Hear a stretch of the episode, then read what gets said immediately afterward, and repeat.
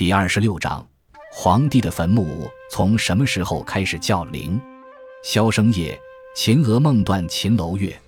秦楼月，年年柳色，灞陵伤别。乐游原上清秋节，咸阳古道阴沉绝。阴沉绝，西风残照汉家陵阙。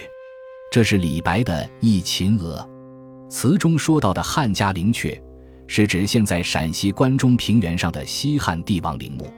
在中国，帝王陵墓很多，比如秦始皇陵、乾陵、明十三陵、明孝陵、清东陵、清西陵、定东陵、崇陵等。慈禧的定东陵是中国现存规制豪华、体系比较完整的一座皇后陵寝建筑群。帝王们为了厚葬以明孝，是死如是生，登基即位伊始。就着手为自己建造陵墓，不惜花费大量的人力、物力和财力。那么，为什么古代帝王的坟墓称为陵呢？这种叫法是从什么时候开始的呢？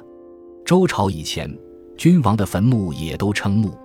大约从战国中期以后，帝王的坟墓逐渐开始称为陵。《史记·赵世家》记载，赵肃侯十五年经营寿陵。《秦始皇本纪》记载。秦惠文王葬公陵，道武王葬永陵，孝文王葬寿陵。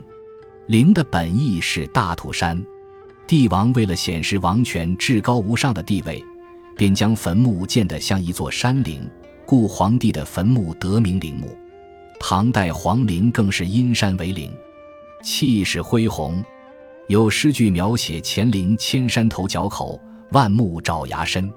帝王陵墓。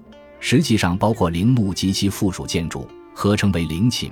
不仅占地广阔，而且还有相当的高度。帝王以九五为尊，所以规定将墓建成九丈高。可实际上，多数皇陵都超过了这个高度。